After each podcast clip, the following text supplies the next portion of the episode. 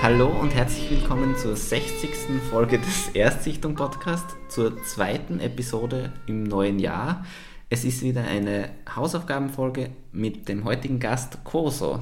Hallo. Äh,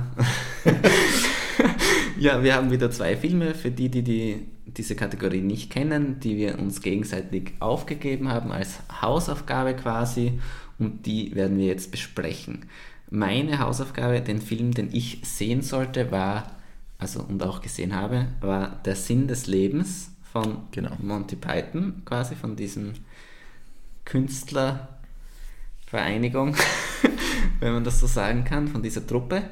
Und als erste Frage, bevor wir anfangen darüber zu sprechen, oder vor allem ich darüber anfange zu sprechen, äh, warum hast du mir diesen Film als Hausaufgabe gegeben oder warum gerade Ähm, dieser Film? Das hat mehrere Gründe. Zum einen habe ich mir deine alten, also deine vorherigen Podcasts zum Teil angehört und da war Tarantino ein großes Thema, dass dir die Hausaufgaben mitsprechenden Tarantino-Filme aufgegeben haben, weil sie sehr schockiert waren, dass du noch nie einen Tarantino-Film gesehen hast. Ja, das ist, muss ich schon einhaken. Also ich habe schon Tarantino-Filme gesehen, aber halt nicht so viele. Also ich habe halt wirklich die essentiellen gesehen und die neueren. Also ich habe halt Pulp Fiction habe ich gesehen und dann irgendwie Django, Inglourious Bastards und Hateful Eight. Aber von den alten halt nicht so viele. Ja, genau, aber Tarantino ist prinzipiell ein, jeder Film ein Klassiker. Ja, finde ich zumindest. Und so was ähnliches habe ich mir bei Monty Python gedacht. Ich finde, Monty Python ist, ähm, haben viele geniale Filme gemacht und die wenigsten heutzutage kennen sie aber noch. Und deswegen habe ich mir gedacht, mache ich das gleiche wie bei Tarantino bei dir mit Monty Python und gebe dir einen Film auf, von dem ich mir gedacht habe, eigentlich sollte man zumindest mindestens einmal gesehen haben in seinem Leben. ja.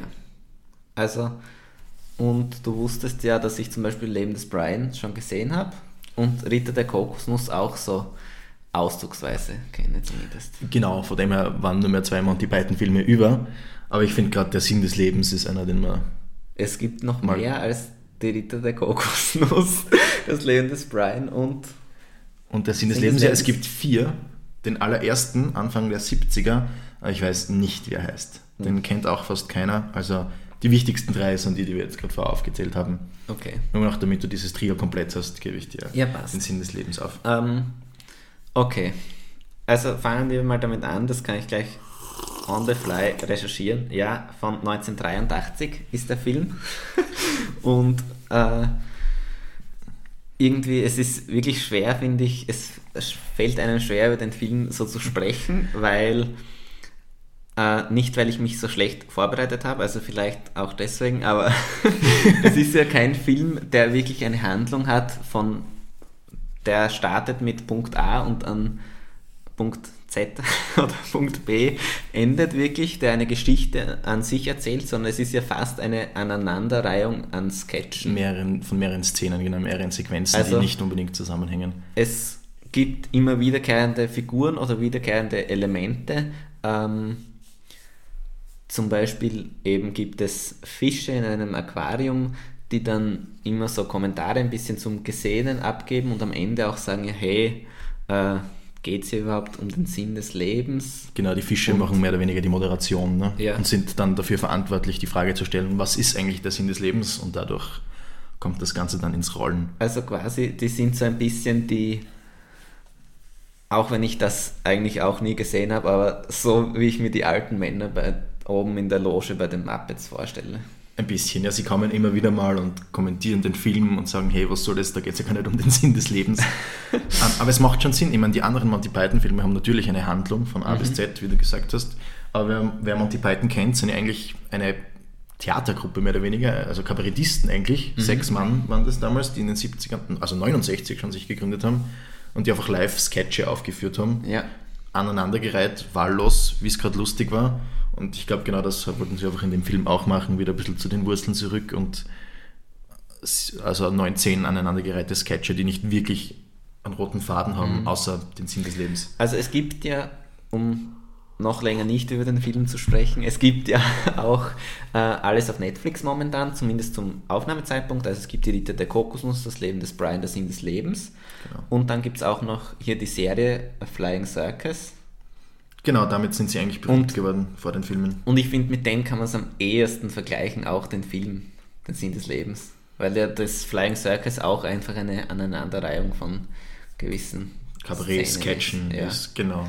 Und äh, jetzt doch, um zum Film zu kommen, also du hast ja dir sogar, wie sagt man, Notizen gemacht. ja Notizen gemacht, Ein weiß ich, schlaues aber ich Büchlein, ja.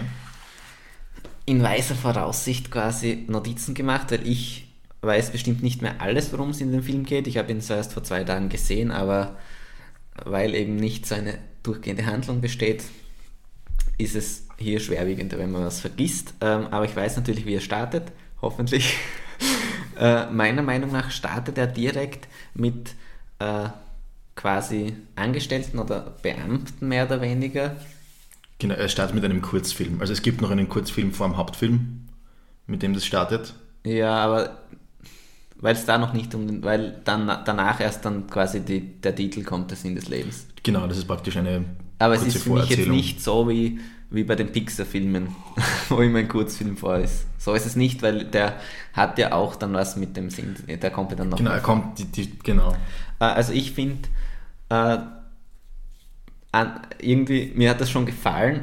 Einerseits die Idee, also für die Leute, die es jetzt nicht gesehen haben, da geht es darum, das sind äh, ganz alte Leute, die schon ewig quasi ausgebeutet werden und in einem Bürogebäude arbeiten, Eine Versicherung, genau. in einer Versicherung und die haben auch irgendeinen lustigen Namen. Ähm, Crimson Permanent Assurance. ah, ich habe es auf Deutsch, ah, ja, das ist wäre schon mal eine wichtige Frage, ich habe ihn dann auf Deutsch angesehen. Ja, ich habe mir auf Englisch angeschaut, aber mit Untertitel, weil wer schon probiert hat, Monty Python auf Englisch zu schauen, der braucht Untertitel, Ja, also, wenn er Englisch nicht als Äh, Leben des. Brian habe ich zum Beispiel schon mal auf Deutsch und auf Englisch gesehen und den habe ich sogar zweimal schon gesehen.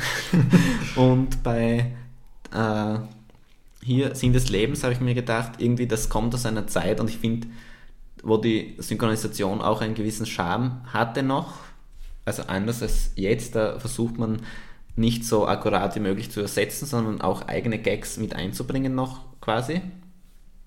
Und ich finde, das funktioniert auch übersetzt gut. Also ich habe mir nie gedacht, ja, ah, das ist jetzt. Das stimmt allerdings, für das, wie alt die Monty Python-Filme sind, sind sie wirklich sehr gut übersetzt ins Deutsche. Also Und äh, bei dem Anfang habe ich mir schon mal einerseits gedacht, ja, wunderschön, wie die Effekte da sind und wie das alles handgemacht ist und das schaut auch wirklich alles wertig aus und wirklich irgendwie das ist mir so das Herz aufgegangen, einfach so bei gewissen Szenen, wie das alles so noch mit Handarbeit gemacht wurde ohne damals. großartige Special Effects, ja. Ja, Das also wie die. Special Effects umgesetzt wurden, auch dann, wenn sie dann quasi den Anker lichten und, und aus der Stadt rausfahren mit ihrem Schiff, Gebäude quasi. Also für die Erklärung, die unterdrückten Arbeiter, die in dieser Versicherung arbeiten, ähm, erheben sich dann gegen das Management praktisch und betreiben Meuterei mehr, mehr oder weniger und das Ganze hat dann einen piratenähnlichen Stil, Ja, genau. wo sie dann Segel setzen und den Anker lichten, den Mhm. das Gebäude auf einmal hat und dann mit dem Gebäude davon segeln, mehr oder weniger als Piraten und genau. Und das war ja alles, finde ich, schon gut gemacht, von, von tricktechnisch. Also das war schon nicht trashig jetzt in dem Sinn, finde ich. Auf jeden Fall, also für das, dass es fast 40 Jahre Ja. alt ist, ist es wirklich Und über nur, 40 Jahre. was ich mir da schon gedacht habe am Anfang, ich fand da nicht so richtig lustig.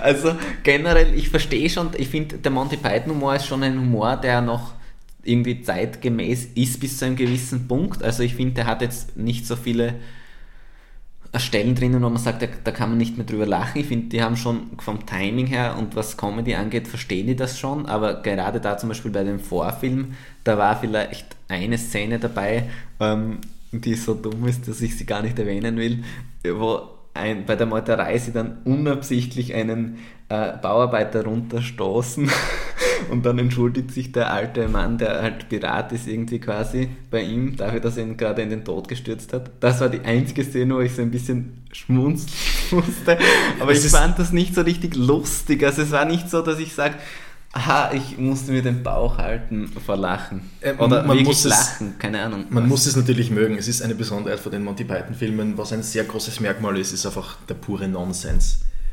Es gibt, es gibt in vielen Szenen gar nicht einzelne Gags, über die man lachen muss, sondern einfach die Gesamtheit der Szene, wo man sich denkt, was zur Hölle haben Ja. die Intus gehabt.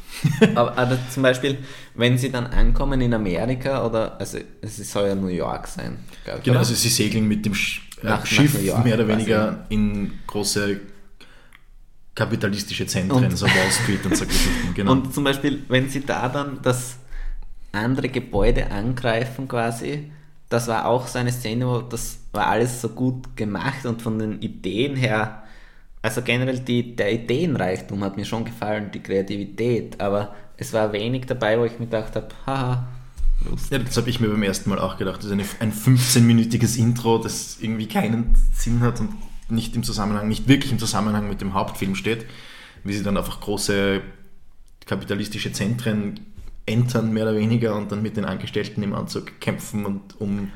Ja, also es ist schon wirklich weird. Also- ich, muss ich zugeben. Und was ich auch noch sagen muss, da beim Intro quasi, da gibt es ja, also ich weiß nicht, ob ich mich da irre, da kannst du mir mehr sagen, aber da kommt ja noch keiner vor von den Monty Pythons quasi, oder? also von der Hauptbesetzung des Vorfilms, Ja. die alten Menschen in der Versicherung nicht. Wenn sie dann ähm, an der Wall Street oder wo auch immer das sein soll, die jüngeren, moderneren Versicherungsangestellten angreifen, da sind dann ein paar Okay. der sechs Monty Python Aber Hauptdarsteller mir, anzufinden. irgendwie, mir fallen ja sowieso, also ich kenne immer nur drei von den Haupt-Monty Python-Typen. Also ich kenne immer nur John Cleese natürlich. Den kennt man natürlich, ja. Dann gibt es einen, der irgendwie für mich immer ausschaut wie Peter Alexander. Er- Eric Idle, glaube ich, meinst du jetzt. Aber ja, den, den erkennt er ein sehr Und äh, den, erkennbares Gesicht, ja. äh, der die Mutter von Brian spielt. Äh, Terry Jones ist das, glaube ich. Ja, Also- der spielt immer die Frauenrollen. spielt Also, fa- fast immer die Frauenrollen. Wenn es nicht eine echte Frau ist, sind die Frauenrollen bei Monty Python meistens mit Terry Jones besetzt, genau. Genau. Der auch Regie geführt hat bei dem Stück. Also der hat alle Okay. Monty Python-Filme regisiert.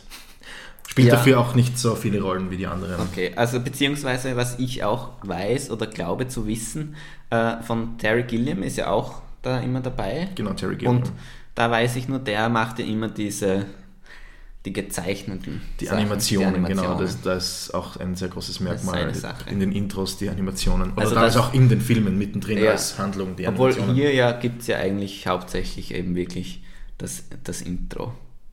Also da ist jetzt wirklich gezeichnet, also von, wirklich von den gezeichneten Sachen gibt es ja sonst, glaube ich, hier vielleicht eines Sache noch, was die mir jetzt gerade nicht einfällt, aber zum Beispiel bei Leben des Brian kommt hier irgendwann das Raumschiff und Genau, so. das Raumschiff oder auch bei Ritter der Kokosnuss das, das Ungeheuer in der Höhle, das animiert ist und es dann dadurch praktisch verändert, dass der Animateur mitten in der Szene einen Herzinfarkt hat und nicht mehr weiterzeichnen kann. Also sie haben immer wieder so Nonsens-Animationen drinnen, genau. Okay, also wie geht's weiter im Film? Äh, dann kommt eben ein Intro von Der Sinn des Lebens. Terry quasi. Gilliam, Von genau. Terry Gilliam, mit, ja. mit Song natürlich, den sie selber eingesungen haben. Also hier ist auch generell, ich glaube, das spielt auch immer eine große Rolle, so Musik. Ist in jedem und die beiden Filmen, genau. Also Äh, was ich immer schwierig, also ich finde die Lieder an sich sind alle gute Songs und so weiter, aber ich habe immer Probleme, wenn Musik lustig ist, weil ich mir dann den Song nicht so wertschätzen kann, weißt du, ich meine? Ja, also ich, kann, finde, da, ich finde, da wandeln sie aber eine recht dünne Linie sehr elegant, dass es, wenn du nicht auf den Text hörst, dann ist es ein guter Song und wenn du hinhörst, dann sind ja genau, ein paar witzige das Sachen schon drin. aber Also ich finde es nicht so übertrieben jetzt. Also zum Beispiel den Song, der dann später erst vorkommt, wo sie, wo es darum geht, äh, eine Frau dazu zu bewegen, ihre Organe zu spenden. Also zu dem kommen wir noch, ja. äh, da gibt es ja so einen Song, der im Weltraum dann ist. Der Galaxy Song, genau. Zum Beispiel, der ist jetzt nicht, wenn du da nicht, der ist jetzt nicht so wahnsinnig lustig, wenn du da nicht hinhörst. Ich glaube, der soll ja auch nicht lustig sein. ja, Der ich, also ich weiß gar nicht, ob der überhaupt wahnsinnig lustig ist. Ist auch nicht erzählt, Aber nur jetzt nicht Fakten so, auf. wie zum Außerdem Beispiel, kommen wir nicht noch. so wie zum Beispiel der, der Spermien-Song. Genau. Aber gehen wir mal weiter in der Handlung. Aber was ich halt sagen wollte, ist halt, äh, ich kann mir dann das nicht rein das Lied anhören, äh, wenn das lustig ist oft. Deswegen habe ich auch meine Natürlich, Probleme mit so ERV oder... Sie, oder sind, sie sind halt eine Comedy-Truppe. ja. Von dem her, es muss, es muss was ist- lustig Im sein. Film ist es ja cool, weil das Lied ja dann auch noch ein gutes Lied ist und nicht nur lustig. Eben, Und es passt auch meistens inhaltlich dazu. Also Ja. hin und wieder. So wie Leben des Brian, Always Look on the Bright Side of Life am Ende. Genau. Ne? Das dann mehr oder weniger ein Happy End bieten soll.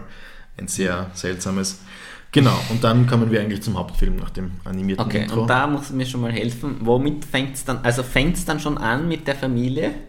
Mit Nein, nicht ganz. Also es, es gibt dann mehrere Parts, mehrere Sequenzen. Es gibt sieben Also- Parts im ganzen Film und der erste ist natürlich, genau, das sie gehen das, auch noch sagen. Äh, es gibt halt immer mit, es ist immer die Stationen des Kapitel Lebens. quasi. Stationen des. Lebens werden abgegangen, Ja. mehr oder weniger. Und es fängt natürlich ein, an mit Teil Ah, 1. die Geburt. Die Geburt, genau. Und das ist die erste Szene in einem Krankenhaus. Also da fand ich, den, da, also zum Beispiel diesen Teil fand ich schon deutlich lustiger. Da war schon deutlich mehr mein Humor dabei. Also was ich lustig fand, jetzt nicht im Sinne von, ah, da muss ich lachen, aber von der Idee her dieses, dass sie eigentlich nichts brauchen, keine Gerätschaften und so weiter, aber einfach alles reinholen, nur damit, also ich, ich glaube, das kann sich keiner anhören, diese Folge. Aber noch zur Handlung, also bei der die Geburt, da sind sie halt in einem Krankenhaus und äh, zwei Ärzte sind quasi die Hauptfiguren und es geht eben dann darum, dass eine Frau kommt, die gebären möchte. Sie liegt gerade in den Wehen, genau. gerade in den Wehen und dann geht es eben darum, um die Geburt in diesem Krankenhaus. Und sie holen alle möglichen Gerätschaften in den Raum, einfach damit es besser aussieht und für die Verwaltung, falls jemand kommt und Damit es sehr professionell sehr professionell aussieht und damit sie äh, alle Gerätschaften dann auch rechtfertigen können. Und das even, war, even the machine that goes. ja, das war zum Beispiel was, also die mit dem Bing, das war richtig was, ich, was ich lustig fand, wo ich wirklich lachen musste. Und äh, Wie gesagt, es ist sehr viel Nonsens. Schaut euch den Film auf jeden Fall an. Es ist wirklich sehr und, schwer zu und beschreiben. die Idee von diesem, dass sie eben Gerätschaften haben, die sie gar nicht brauchen und so, das, das fand ich die Idee halt lustig. Ich finde auch das Gesamtbild sehr schön, einfach dieses fast, dieser fast schon maschinelle Ablauf einer Geburt, wo es nicht mehr wirklich auf das Baby konzentriert worden ist, nicht mehr auf das Wunder der Geburt mehr oder weniger, sondern einfach die Maschinen rundherum und dann das Baby schnell raus, einmal kurz der Mutter gezeigt in irgendeinen Brutkasten und dann alle Maschinen raus, alle Menschen raus und da liegt die Mutter alleine drin und hat keine Ahnung, was gerade passiert ist. Ja, oder so wie das bis auf den Vater alle anwesend sein dürfen, auch Schaulustige quasi. Genau, alle Leute mit Kameras werden reingeführt, nur der Vater nicht. Und äh, viel mehr passierte. Also ich, man muss jetzt nicht alles bis zum Ende nacherzählen, viel mehr passierte da auch nicht in Genau. dieser Szene. Dann kommt schon die nächste Szene, nämlich geht immer noch um Geburt, also Teil 1.2 mehr oder weniger. Und ich finde, das ist eine meiner absoluten Lieblingsszenen im ganzen Film. Also es ist in äh, einem Arbeiterviertel irgendwo in, in England vor, keine Ahnung, 150 Jahren oder so. Also sehr ärmliche Verhältnisse. Und es geht um eine Familie mit geschätzt 100 Kindern, die laufend neue Kinder kriegt. Genau. Ja, und dann geht es halt einfach darum, dass der Vater heimkommt quasi und sein, seinen Job verloren hat. Mehr oder weniger und sagt, er kann die Kinder jetzt nicht erhalten.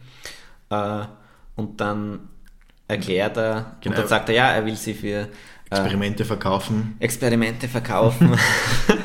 und dann, Kinder bieten ihm dann Vorschläge, sagt, kann er sich nicht einfach kastrieren lassen oder Ja. Kondome benutzen. und, er sagt, und nein, er erklärt dann warum. Gott weiß alles. Ja.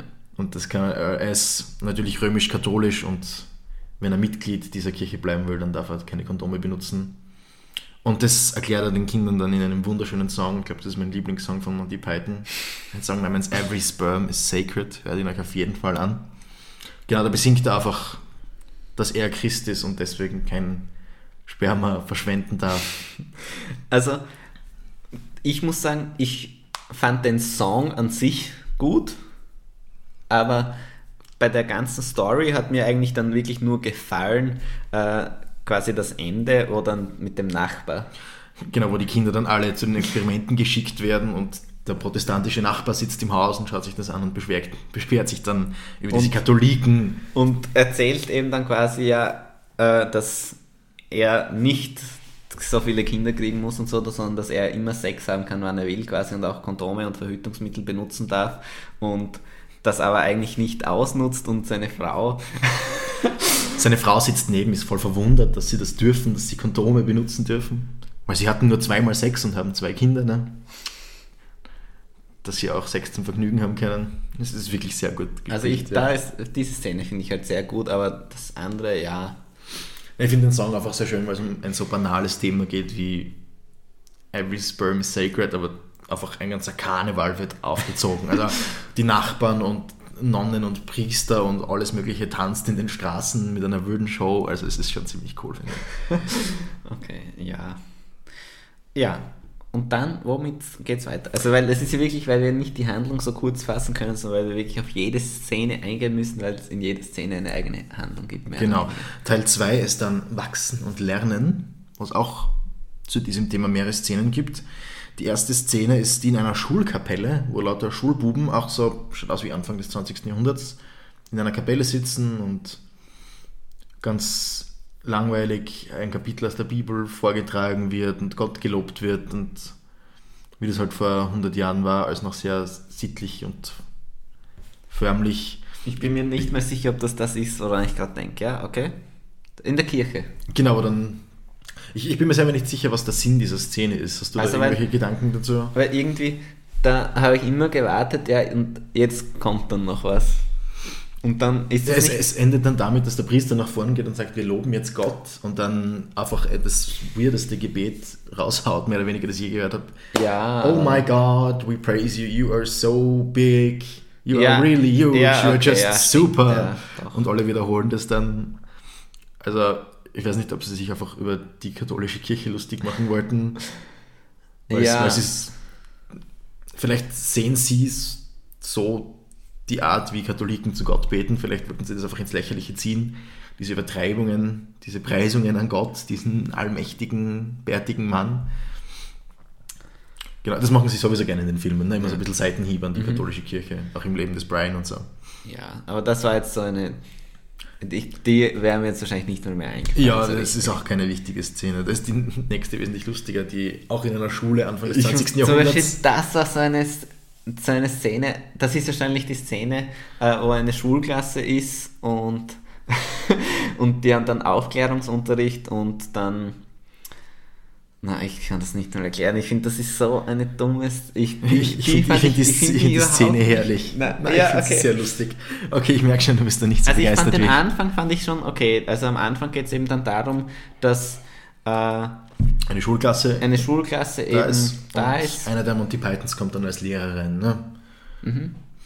Und genau, sie haben dann Sexualkundeunterricht. Und was ich einfach sehr lustig an der Szene finde, es ist wirklich sehr detailliert und aber auch sehr überraschend aufgeklärt. Also ich glaube, was Also- auch ein bisschen der Witz an der Szene ist, dass es Sex-Ed, also Sexualunterricht von vor 100 Jahren ist, aber einfach überraschend aufgeklärt. Oder hast du das Gefühl, Also- dass Sexualkundeunterricht vor 100 Jahren so ausgeschaut hat?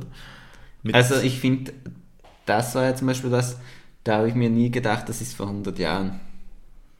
Also wie, warum denkst du zum Beispiel bei dem, dass das vor 100 Jahren ist? der ganze Film ist für mich einfach Also zum So Beispiel in der ersten Hälfte des nicht. 20. Jahrhunderts für mich. Weil es, es, gibt, es gibt ja auch ähm, Nein, also da zum Beispiel finde ich es nicht unbedingt bei dieser Szene.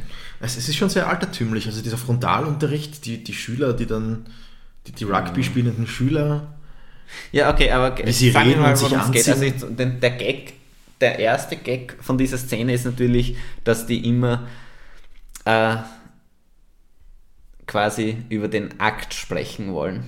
Glaubt man am Anfang, dass sie darüber sprechen wollen, quasi mehr oder weniger. Also dass alles andere, das, das Vorspiel und was halt davor kommt, was erklärt wird, immer ausgelassen wird, äh, weil sie dann zum, zum Hauptthema kommen wollen quasi.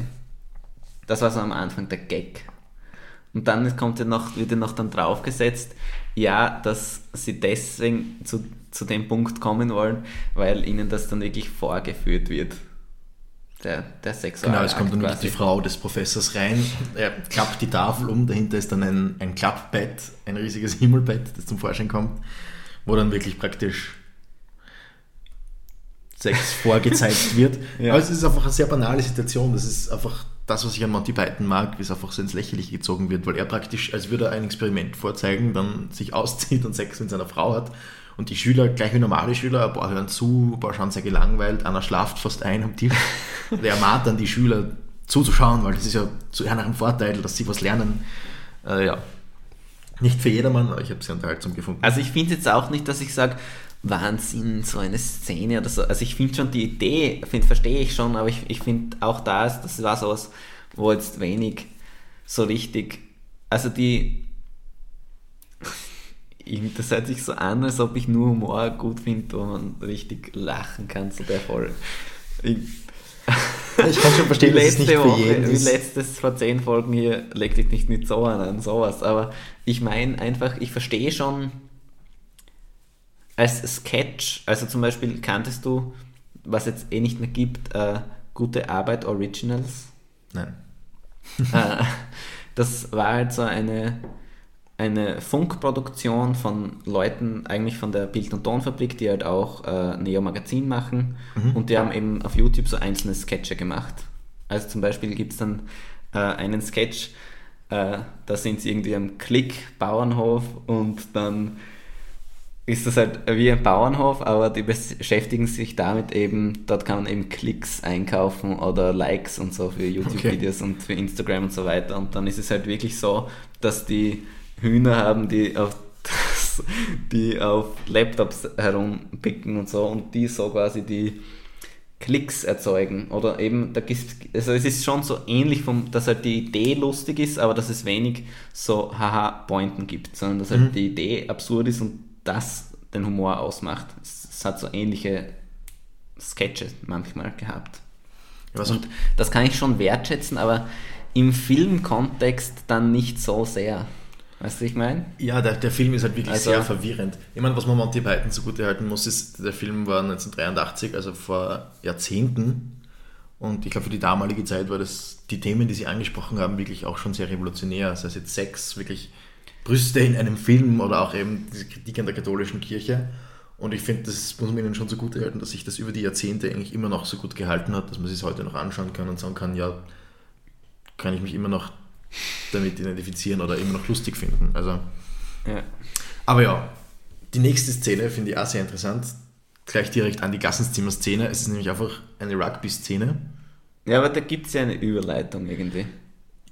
Genau, wo er einen der Schüler, Da also sagt einen, dann einen, der- einen der 40-jährigen Monty Pythons, der sich unter die Schüler gemischt hat als Schüler, äh, wenn er weiter schlimm ist, dann muss er im jungen Team, im jungen Rugby-Team gegen das also im Spiel heute Nachmittag spielen, Ja. gegen ein Rugby-Team bestehend aus wesentlich älteren Spielern. Und dann kommt halt einfach eine fünfminütige Sequenz, wo kleine Rugby spielende Kinder von jungen Erwachsenen über den Haufen gerannt werden und im Matsch umhergezogen werden und halt voll fertig gemacht werden im Rugby-Spiel. Und die Szene habe ich von dem her interessant gefunden, weil das war die erste Szene, wo ich mir gedacht habe, okay, es geht vielleicht wirklich nicht darum, dass gewisse... Dass, dass, na, eben schon, dass nicht gewisse Szenen einfach äh, gewisse Inhalte rüberbringen sollen, sondern einfach, dass die Szenen zeigen sollen, in jeder Stufe, ist das jetzt Teil 1, Teil 2, Teil 3, hat der einen komplett anderen Fokus irgendwie, wo man was reininterpretieren kann. Zum Beispiel, dass jetzt zum Beispiel beim Teil 2 Wachsen und Lernen, dass sie da ganz speziell das Thema Sexualkunde ausgewählt haben, weil das einfach das ist, was bei jungen Erwachsenen und Jugendlichen und Kindern in dem Alter gerade der meiste Fokus drauf liegt. Da Ja. interessierst du dich nicht für den Sinn des Lebens, da ist praktisch das, das wo dein Augenmerk drauf Ja, liegt. das ist, das ist schon klar, aber zum Beispiel diese Szene wirklich dann, äh, die Rugby-Szene war, die, glaube ich, die einzige Szene im Film vielleicht, na, obwohl bis auf eine andere Szene, aber die ich überhaupt nicht, wo ich, die ich überhaupt nicht verstanden habe, weil ich da finde, da gibt es auch den, da verstehe ich jetzt auch den Hintergrund des Humors oder ich da Ja, ich finde find Humor die da- lustig, ich finde nicht nicht. lustig und ich finde die jetzt nicht, also jetzt nicht so, äh, das kann man, das ist so unlustig, was da passiert, aber ich finde es einfach jetzt nicht zum, ich finde es jetzt auch nicht ernst oder übertrieben, aber ich finde es halt auch nicht zum Lachen. Ja, es ist einfach eine sehr sinnlose Szene und ich weiß nicht, was würde es für dich ausdrücken, wenn du jetzt sagst, okay, es geht in diesem Teil gerade um junge Erwachsene und vielleicht auch ein, ein mehr metaphorisches Bild, das das malen soll. Also diese kleinen Kinder versuchen sich durchzuschlagen und dann kommen diese älteren, muskulöseren, größeren, jungen Erwachsenen und ja, machen die voll fertig, mehr oder weniger. Dass es nicht um die Rugby-Szene an sich geht, sondern Ja, mehr, das schon, aber irgend- bei so einem Film irgendwie, es- du hast schon recht, dass da was mehr dahinter steckt wahrscheinlich, aber dann Ja, das ist das Anstrengende in diesem Film. Man kann sehr viel rein interpretieren, dass es nicht um die Szenen an sich geht, sondern das Bild, das sie vermitteln wollen. Aber es kann bei Monty Python natürlich genauso gut sein, dass sie einfach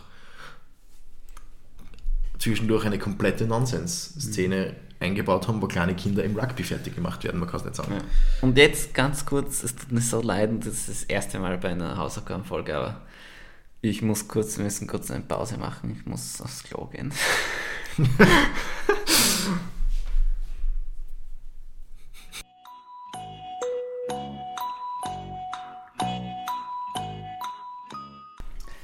So, zurück vom Klo. äh, jetzt, womit geht es dann weiter? Also genau, die Football-Szene oder Rugby-Szene war das letzte. Ja, genau, wo man sich darüber streiten kann, ob das jetzt einen Sinn macht oder nicht, aber Na, es, es macht schon einen Sinn, man kann sich schon was reindenken quasi, aber da möchte ich jetzt auch nicht näher drauf Ja. eingehen. Aber selbst wenn nicht, das ist das, was ich an Monty Python schätze, es ist einfach hin und wieder einfach was Sinnloses, worüber man lachen kann. Genau, dann kommt nämlich schon Teil 3 gleich im Anschluss. Ähm, fighting each other, sich gegenseitig bekämpfen als nächste Station des Lebens. Ich glaube, ich weiß, was da kommt. Aber sag mal. Ähm, jetzt erst kommt einmal die Szene im Schützengraben. Die ist vielleicht die Lieblingsszene den ganzen Film für mich. Also Ich fand, die fand ich gut zum Beispiel. Irgendwie, ich finde generell leider, ich weiß nicht warum, aber beide Kriegs, also es gibt ja danach auch nochmal so eine die Militärszene, ich glaube, das sind die meine beiden Lieblingsszenen. sie sind auch wirklich gut, ja. Also im Schützengraben, da geht es eben darum, dass die ähm, unter Beschuss stehen und, Deckung Ah. suchen wollen. und dann haben sie aber alle Geschenke für ihren Kommandanten oder Oberst, keine Ja, Ahnung. wollen sich bei ihm bedanken für die schöne Zeit und Genau. Bocken dann aus. Und das geht dann quasi nur darum, dass er beschenkt wird und dass er aber äh, sagt, na hey, das ist nicht, vielleicht nicht die richtige Zeit und dann sind die anderen aber verletzt, die Gefühle verletzt quasi. genau, und dann eiern so lange rum mit Geschenkuhren und Torte, bis dann im Endeffekt alle sterben. alle sterben. Genau.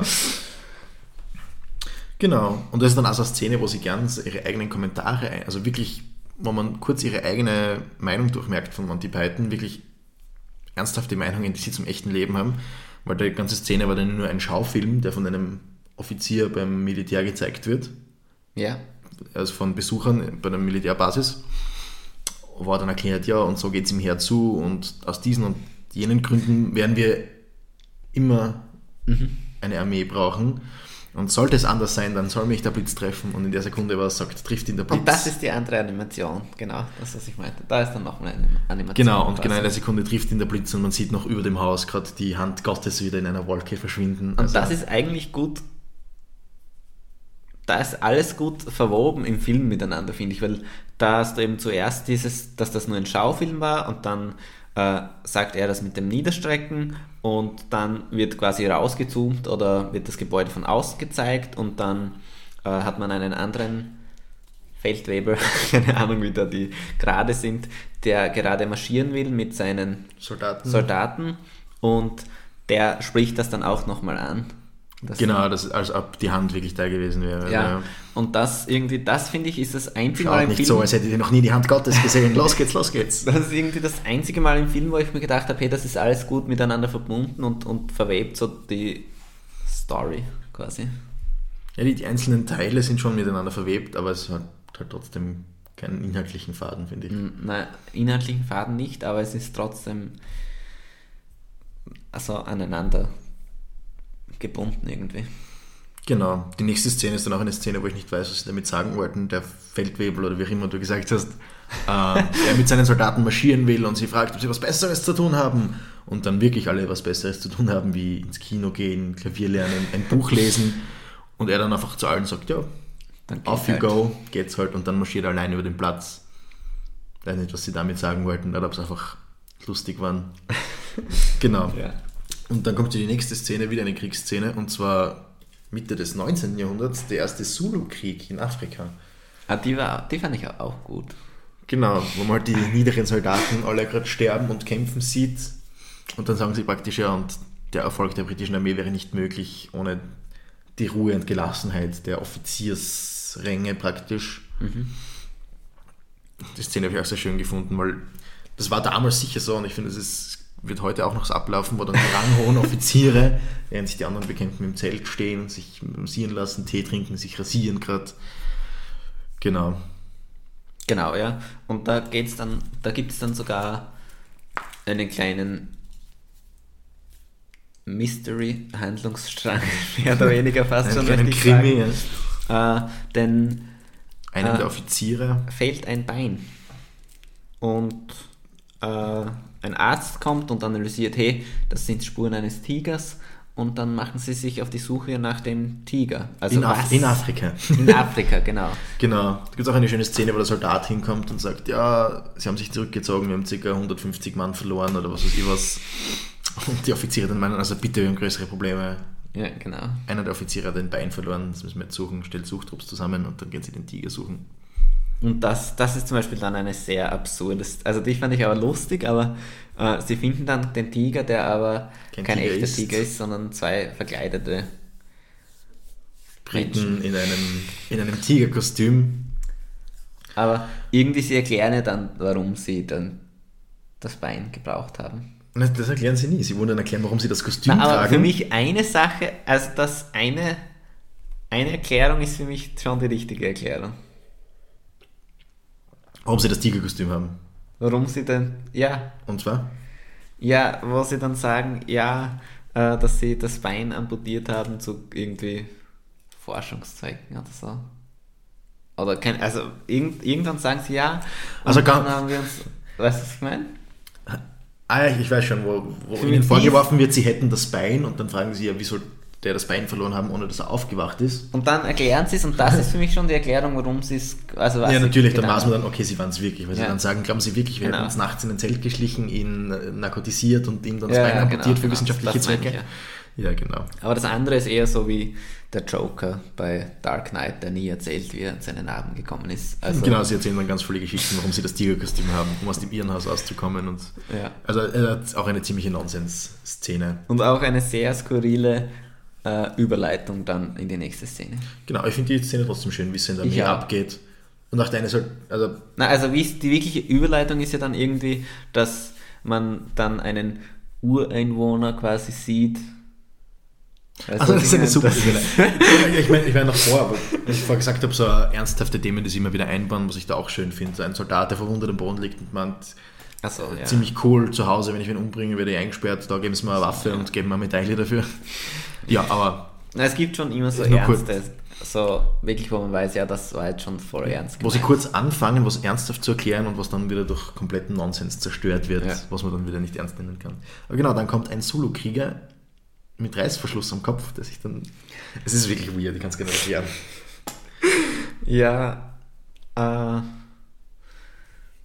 Reißverschluss so richtig. Er nimmt sich irgendwie den Nasenring ab oder ähnliches und dann Kommt- fällt er in zwei Hälften und unter der Haut quasi erscheint ein weißer Mann.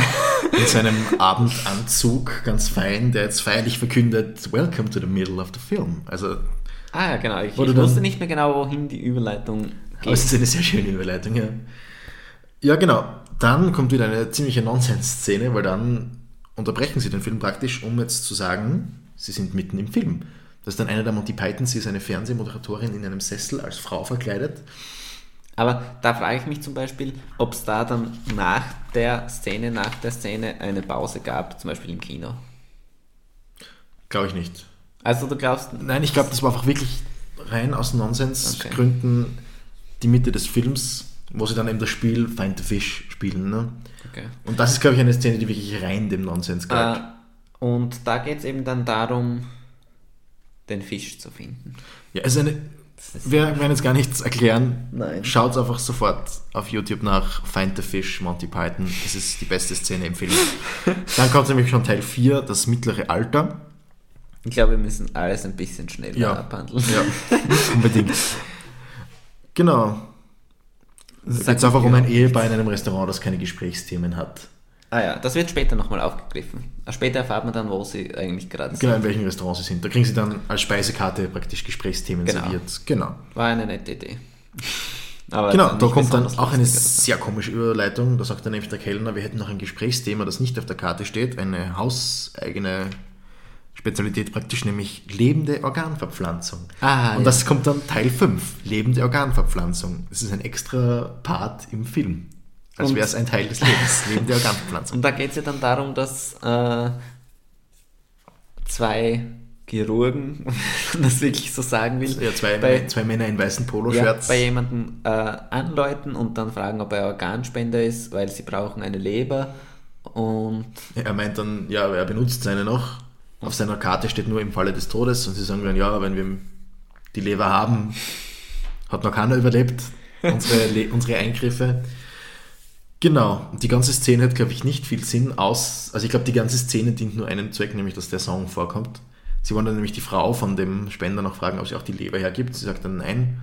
Und dann Worauf sie sie dann überzeugen. den Galaxy-Song singen, wie groß die Welt ist, woher alles kommt und wie schnell sich alles im Weltall bewegt und wie unwahrscheinlich deine Geburt ist. Und dann fühlt sie sich so unwichtig, dass sie auch ihre Leber spendet und dafür stirbt. Also ich glaube, die ganze Szene ist nur ein Setup für diesen Galaxy-Song, Ja. wo es darum geht. Da gibt es übrigens auch eine Stephen Hawking-Coverversion, wo er in schlechter Animation durchs Weltall fliegt und mit seiner Roboterstimme den Galaxy-Song singt. Okay. Sehr Wusste empfehlenswert. ich nicht. Ähm, genau, und im gleichen Teil ist dann auch noch ähm, der Part, also im Part 5, Very Big Corporation of America. Das ist dann wieder das, wo die Genau, da wird, da wird das dann aufgegriffen, quasi der, der Vorfilm. Äh, da sieht man, äh, Das ist dann aus der Sicht Aus der dieser Sicht. jungen, modernen Finanzmenschen. genau. Und äh, endet dann quasi damit, dass das übergeht in den Anfangsfilm wieder und dann sagt aber der Erzähler, hey, Wir äh, bitten um Entschuldigung, wir bitten um Entschuldigung. dass unser Intro da jetzt dazwischen gefunkt genau. hat. Und dann wird das Ganze schnell beendet damit, Genau, dass dann ein, das ein Hochhaus auf das Piratenschiff-Gebäude fällt. Das ist auch eine spannende Szene, weil das ja ummantelt von Nonsens, aber das ist eine der Szenen, wo sie ja auch ganz nah dran kommen, dass sie seinen, den Sinn des Lebens erklären wollen. Ja. Was sie ja sagen, wir haben zwei Erklärungen, entweder der Sinn des Lebens ist da, da, da, da, da, da, da, Ja, oder Menschen tragen zu wenig Hüte und lassen sich zu leicht ablenken. Ja, es ist eine sehr coole Szene, finde ich, die dann natürlich wieder in Nonsens ausartet. Wo es dann aber den sehr vorhersehbaren, aber trotzdem guten Gag gibt, dass dann der andere irgendwas anfängt zu erzählen und sich dann aber ablenken lässt natürlich. Genau. Sie reden übers Ablenken lassen vom Sinn des Lebens und werden dann abgelenkt von einem Piratenfinanzschiff. Genau, dann kommt schon Teil 6, nämlich die Herbstjahre. Da kommen dann wieder die Fische vor, die sich darüber beschweren, dass noch immer nichts vom Sinn des Lebens war. Und die Fische sind übrigens in einem Restaurant. Also das sind Fische, die eigentlich ausgesucht werden zum Essen. Da gibt es am Anfang so einen Gag, wo sie dann sagen, hey, Howard is being eaten. Also die Fische, ja, aber red weiter, ja. Ja, ich war schon fertig, bitte. Also, okay. Die Fische sind halt dann auch in einem Schauplatz, der vorkommt. Ist der Herbst des Lebens dann? Nein, schon ist noch ist der. Creosote, der unglaublich adipöse. Herr, genau. Okay. Wo dann ins Restaurant, ins Fran- französische, dieser 200 Kilo, na, mehr, also ein unglaublich adipöser Mann kommt, Also, alles von der Karte bestellt. da kann ich sehr wenig dazu sagen. Ich zum Beispiel, ich finde diese Szene jetzt auch nicht so lustig. Ich finde, es am Ende sieht man, wie er dann an, weil er noch ein Minzblättchen zu viel isst, explodiert. Das fand ich sehr äh, konsequent. das mal zu sehen in einem Film, wie jemand wirklich explodiert, weil er zu viel gegessen hat. Das ist wirklich eine schöne Szene, hat man sehr selten, ja. Aber ich finde das an sich sonst nicht sehr. Diese Szene an sich hat mir nicht so gefallen. Ich muss halt sagen, ich finde äh, die ist schon wirklich eklig eigentlich, weil das Erbrochene schon sehr ja stimmt, er, er ergibt sich dann immer aussieht. wieder. äh, nur was, wie die Szene dann weitergeht, das hat mir sehr gut Ja. gefallen. Natürlich, in die Szene kann man sehr viel wieder hineininterpretieren, Ja. aber Also im Endeffekt Szene, ist es einfach eine coole Szene, wo ein unglaublich adipöser Typ explodiert. die Szene geht ja dann weiter, dass die dritte Wand quasi. Die dritte, die, vierte. vierte. Genau, man sieht dann die, Kel die, Die Kellner, wie sie alles dann- aufputzen. Ja, und dann wird die vierte Wand gebrochen, weil äh, dann die. Die Crew, die Kameracrew mehr oder weniger, Also- einen, einen der Kellner fragt. Ja, genau, und dann äh, sagt der. Die. äh, Putzdame sagt dann was Antisemitisches irgendwie und dann wird sie nochmal so richtig gebrochen, weil dann ja wirklich zur Kamera gesprochen wird irgendwie. Ja, auch die Putzdame, es ist das Interessante dran, da wollten sie da was Cooles aufbauen, von wegen die Putzdame hat eine Idee, wie das Leben so abläuft, weil sagt man, sie hat immer den Sinn des Lebens gesucht und hat dadurch das Leben verpasst und das wird wieder komplett zerstört, indem sie irgendein, indem sie was Antisemitisches sagt und dann kommt eben der Schwenk zum Kellner, der dann Genau.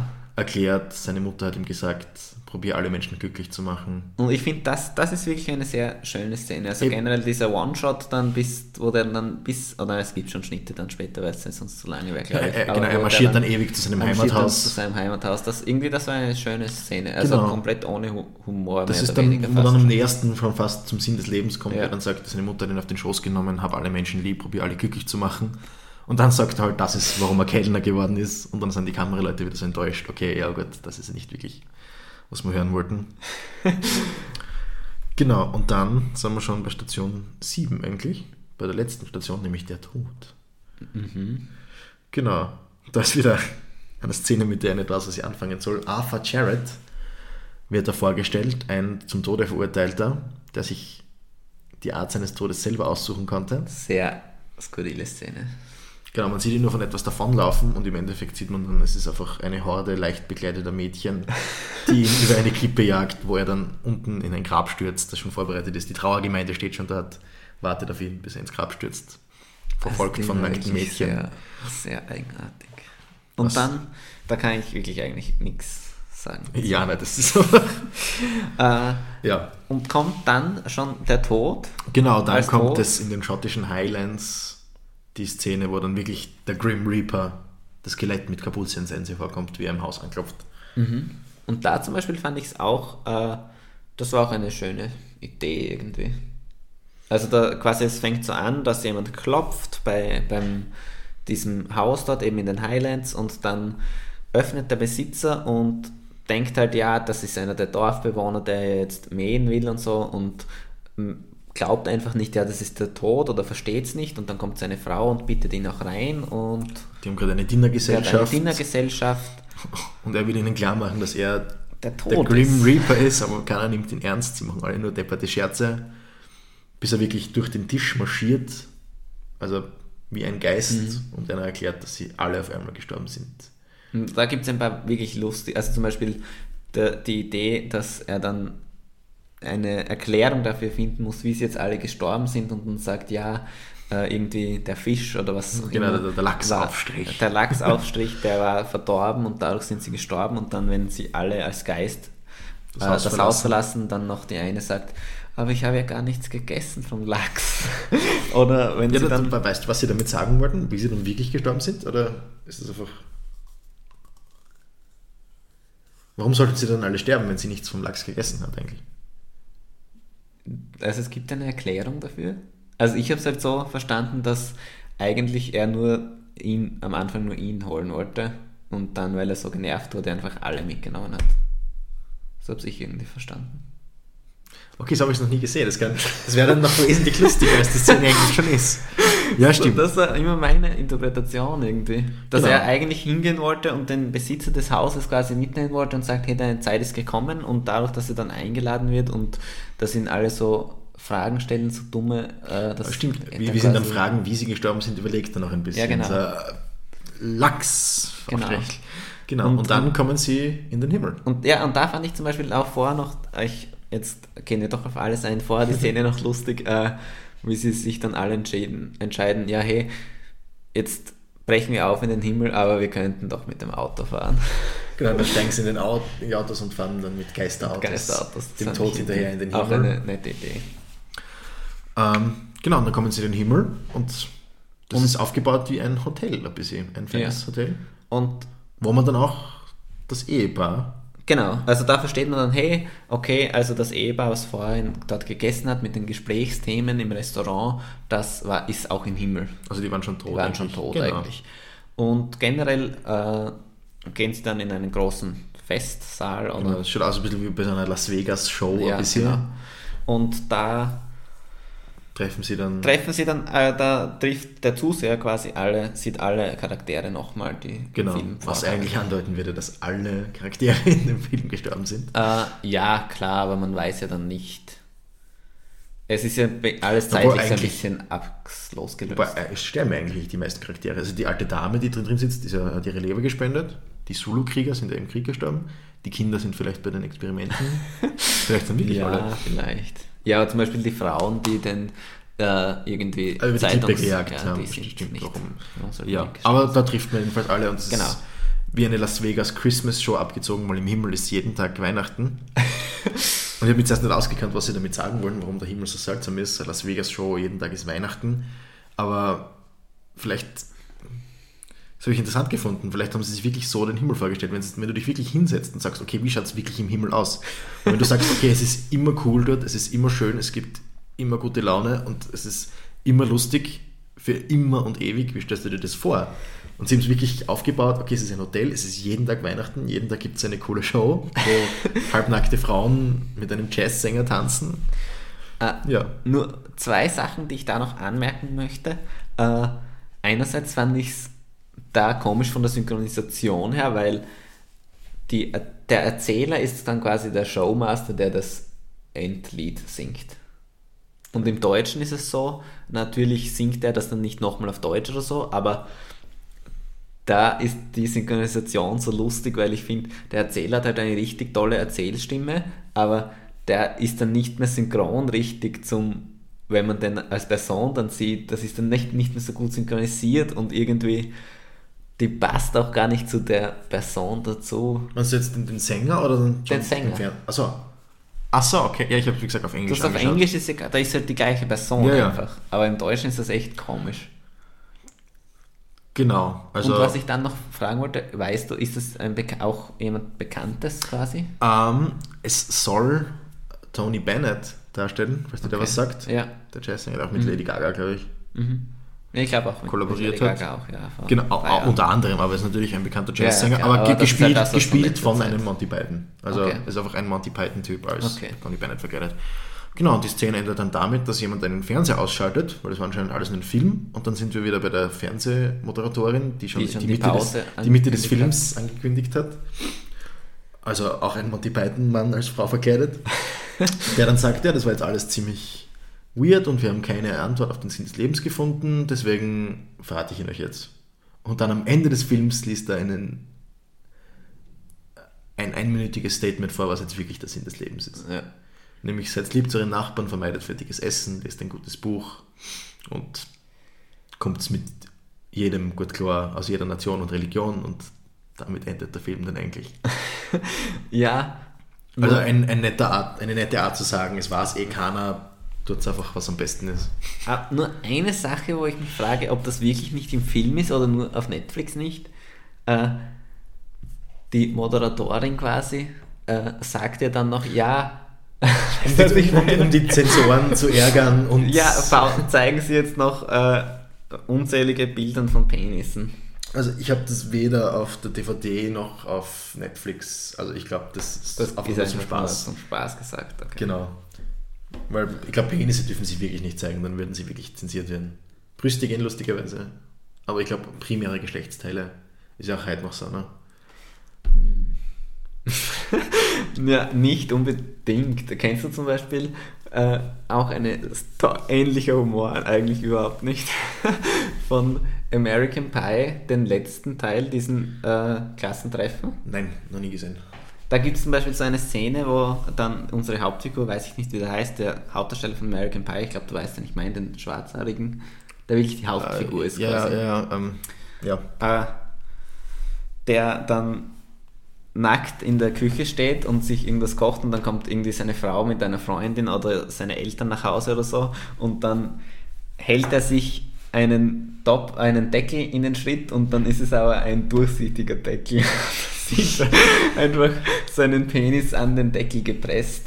Natürlich, es geht heutzutage schon, aber man sieht es trotzdem selten, Ja, ich heutzutage. schon, ja, ich glaube, klar. 83 wäre das nur sehr genau. Ja, klar. Genau. Und jetzt haben wir eine knackige Stunde.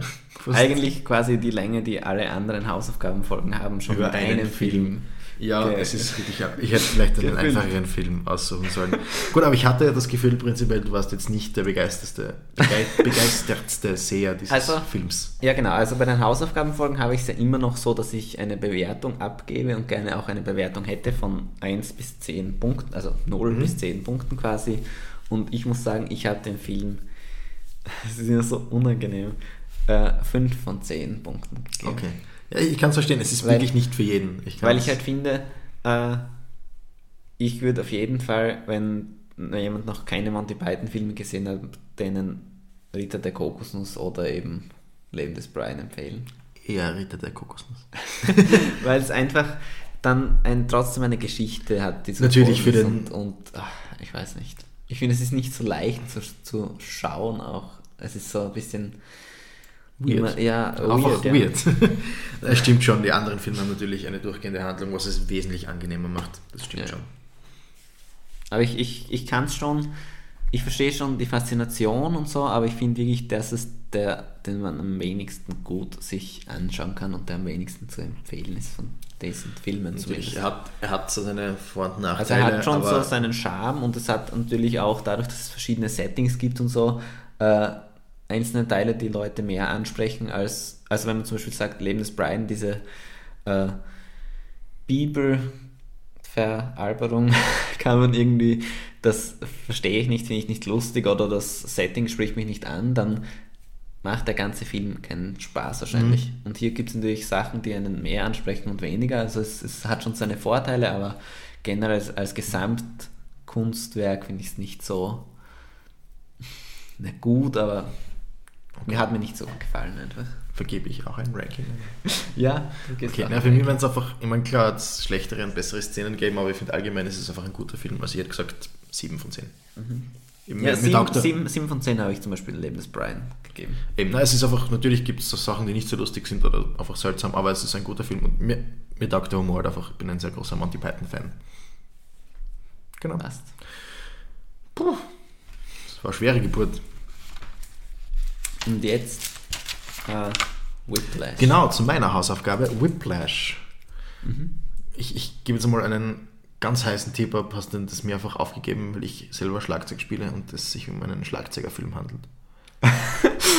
Also, äh, So eine lustige Frage. Ja, weil einerseits irgendwie, ja, natürlich. Also, äh, irgendwie bis jetzt habe ich immer versucht, habe ich immer versucht, äh, gewissen die, Hausaufgabe so zu geben, weil ich, also bei den ersten zwei Hausaufgaben oder eigentlich bei allen Hausaufgaben habe ich mir gedacht, ja, äh, ich gebe einen Film auf, der, wo ich weiß, oder wo ich glaube, der wird dem anderen gefallen, aber den wird er sich wahrscheinlich sonst nicht ansehen. Und bei dir war es anders, weil du wahrscheinlich hättest dir den sonst auch irgendwann angesehen. Ja, ich, ich, wollte, ich wollte ihn mir schon lange anschauen. Das ist schon 2014, glaube ich, ja, gewesen. 14 glaube ich auch. Genau, 2014, aber ich bin einfach nicht dazu gekommen. Von dem her bin ich wirklich froh, dass du ihn mir aufgegeben hast, weil Mhm. so habe ich endlich mal einen Grund gehabt, dass ich ihn mir anschaue und mir auch jetzt die DVD gekauft habe. Und was noch irgendwie damit reinspielt, ist, äh, der Regisseur des Films ist Damien Chazelle und der hat ähm, La La Land noch gemacht und First Man und das sind auch beides Filme, die ich sehr gerne mag und jetzt First Man oder Aufbruch zum Mond, wie er im Deutschen heißt, ist ja relativ aktuell, also der war im Oktober oder so im Kino bei uns und dann war das so präsent irgendwie. Also ich glaube, Ja. wenn Ja, ich bin sehr froh darüber. ich, Whiplash ist so ein Film, den hätte ich auch sonst anderen Menschen aufgegeben vielleicht. Das ist auch ein guter Film, hat auch drei Oscars gewonnen. Also, Weil, ja, aber erzähl ja, mal. genau. Also, es Erzähl mal ein bisschen, dann kann ich noch eine Lindkugel verzehren inzwischen. verzehre die Lindkugel. Ein bisschen Schleichwerbung. Ah, ähm, Unbezahlt leider. Genau, also Whiplash ist ein Film über einen Jazz-Schlagzeuger, also der einzige mir bekannte Film in der Popkultur über einen Schlagzeuger, glaube ich. Also ich würde sonst nichts kennen, was so detailliert auf das Leben eines Jazz- Jazz-Schlagzeugers eingeht. Genau. Ich, ich auch nicht. Also es gibt vielleicht Biopics, wirklich die. ja, wahren natürlich, natürlich, aber, jetzt wirklich Unterhaltungsfilme. Genau, ja.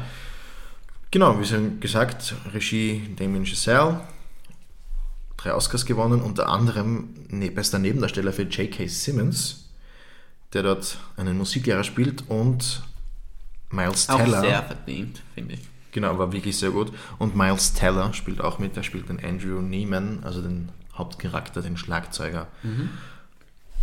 Ja, zur Handlung. Also es fängt mal an, wir sehen Andrew Neiman, wie er in einem Kämmerchen sitzt für sich alleine und Schlagzeug spielt. Relativ gut, auch schon mal für einen nicht geübten Beobachter, finde ich. Also man merkt sofort, das ist Ja, also ich, gewissen Niveau, gewissen Niveau finde ich. Was schon interessant ist jetzt, natürlich dadurch, dass du selbst Schlagzeug spielst, äh, mal die andere Perspektive zu sehen, quasi, weil für mich, ich habe ja da nicht so Ahnung oder ein Fachwissen über das Ganze. Also es ist schon mal interessant dann zu sehen, äh, wenn jemand wirklich selbst dieses Instrument spielt und worum es vorrangig geht in dem Film, äh, was der dann vom Film hält, wenn, wenn das so ein großes Thema oder quasi alles ausfüllt, mehr oder weniger.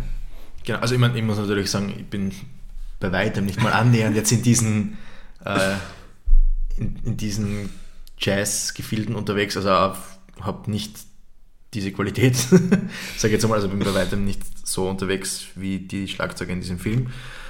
Ähm, ja, aber es war schon interessant, also es war jetzt rein aus technischer Sicht wirklich gutes Schlagzeugspiel in diesem Film, kann ich, kann ich schon so sagen, glaube ich. Okay. Genau, und die Anfangsszene sitzt in einem Raum, spielt Schlagzeug und dann kommt eben J.K. Simmons, also Terence Fletcher hinein. Er hört sofort auf zu spielen und genau, man merkt sofort, man kennt J.K. Simmons, also den Charakter, den er spielt, man kennt Terence Fletcher im Film, ist anscheinend ein bekannter Charakter. Ja, puh, wie erkläre ich das jetzt? Hilf mir. ähm, ja, man weiß sofort, äh, er, wie heißt unser Hauptfigur, weiß das zufällig? Andrew Neiman. Ja. Andrew weiß sofort quasi, in welcher Situation er gerade ist, was er machen muss, mehr oder weniger. Also wie er schätzt die Situation ein und dann sagt eben Genau. der Lehrer, äh, ja, er soll mal das und das spielen und Genau, also aus dem kurzen Dialog, den wir haben, können wir schon herauslesen, es handelt sich um ein Konservatorium, also Genau. ein, eine Musikschule mehr oder weniger. also du weißt sofort, ja, äh, er muss sich jetzt beweisen, wie gut sein Spiel ist, quasi vor ähm, hier. Vor, vor dem Terence Fletcher, Vor- genau. vor- weil der sucht Fletcher. Musiker für seine, für seine Uniband Genau. mehr oder weniger und sucht eben Schlagzeuger. Und Andrew versucht sich da zu beweisen, scheitert aber, weil Terence Fletcher verlässt einfach wortlos den Raum. Genau. Genau, dann in der nächsten Szene sehen wir schon den nächsten wichtigen Charakter, nämlich Andrews Vater, mit dem er im, Kino ist. Mhm. Ähm, wo er auch ein Auge auf die Bedienung geworfen hat, also die, die Snacks und Getränke im Kino verkauft. Nicole. Die Nicole, genau, die er sich nicht anzusprechen traut. Und da sieht man schon, er hat Hast du eine. auf, auf Deutsch oder auf Englisch geschaut? Äh, auf Englisch. Okay, weil ich habe ihn auch zweimal auf Deutsch äh, gesehen und einmal auf jetzt zur Vorbereitung halt nochmal auf Englisch gestern. Genau, und man sieht ihn dann mit seinem Vater, ähm, die eine sehr gute Verbindung haben. Also der Vater interessiert sich auch für das Leben seines Sohnes, fragt Ja. ihn, wie es gerade beim Studium läuft mit dem Schlagzeug. Genau. Und dann die nächsten Szenen sieht man eigentlich nur so die Tagesabläufe vom Andrew, wo er wohnt, wie er spielt, die, sein Studium und so Geschichten. Bis dann eines Tages Terence Fletcher zu einer Probe kommt Ja. in der Band, in der er spielt und eben die Musiker durchspielen lässt und dann entscheidet, hey du am Schlagzeug, Andrew, du kommst mit mir mit. Wir treffen uns morgen in einem Proberaum. Du spielst jetzt in meiner Band. Oder du probierst es zumindest. Du hast die Ehre, es zu versuchen. Genau, Ja, und da, da merkt man auch schon am, Auftreten von Fletcher, man weiß nicht viel über ihn, aber man merkt, was für ein Charakter er ist. Also alle Schüler, die ihn sehen, sind sofort leise, schauen auf den Boden. Also man merkt, er ist eine Respektperson, eine Autoritätsperson, vor der man, man nicht weiß, soll man Angst vor ihm haben, hat man einfach viel Respekt vor ihm, aber man merkt, er ist ein Also- sehr talentierter Mann auf jeden Fall. Also generell finde ich, bevor wir gleich mit der Handlung weitermachen, das kann ich jetzt schon anmerken, ich finde bei dem Film sehr gut, es wird alles quasi, es wird alles erzählt durch Szenen und wie Leute reagieren und was passiert und nicht äh, so offensichtlich. Also es wird nichts durch einen Erzähler erzählt oder es wird Und nichts auch kein erzählt. Dialog, der jetzt sagt, Genau, es gibt keinen Dialog, wo man weiß, das ist nur für den Zuseher, wo jetzt einer zum anderen sagt, ah, hast du schon gehört, Fletcher, der ist ja voll der arge Lehrer und oder keine Ahnung, also du Genau. lernst alles selbst kennen und verstehst aber alles, obwohl dir nichts auf die Nase gebunden wird durch einen Dialog oder so, sondern der Film mutet dem Zuseher schon zu, dass der das alles selbst einschätzen kann und wie gesagt, gleich nach der ersten Szene weißt du eigentlich schon, was los ist, mehr oder weniger. Ja, und ich, eben, dass der Film schafft das auch sehr gut, dass du rein durch die Spannung jetzt merkst, okay, wie, wie ist die Stimmung gerade, wie ist dieser Charakter, Also ist eigentlich sehr gut. Genau, am nächsten Tag, nachdem er kurz verschlafen hat, aber trotzdem noch pünktlich kommt, Ja, also äh, es gibt vorher noch eine Szene, wo er eben nochmal ins Kino geht, und, aber nicht um sich einen Film anzusehen, sondern Genau, nur um Nicole. Nicole, äh, zu fragen, ob sie mit ihm ausgehen will. Und dann sagt sie ja. Genau, also man merkt schon ein bisschen, das ist heute sein Tag. Er wird Genau. von Fletcher gefragt, um mitzuspielen. Er traut sich endlich, sie um ein Date zu bitten. Und, Genau. und dann ist es so, äh, und du hast als Zuseher auch noch im Hinterkopf, ja, morgen muss er um 6 Uhr dort sein. Das irgendwie das merkst Genau, das- das, das- ist, was Fletcher zu ihm So sagt. sehr penetrant festgestellt.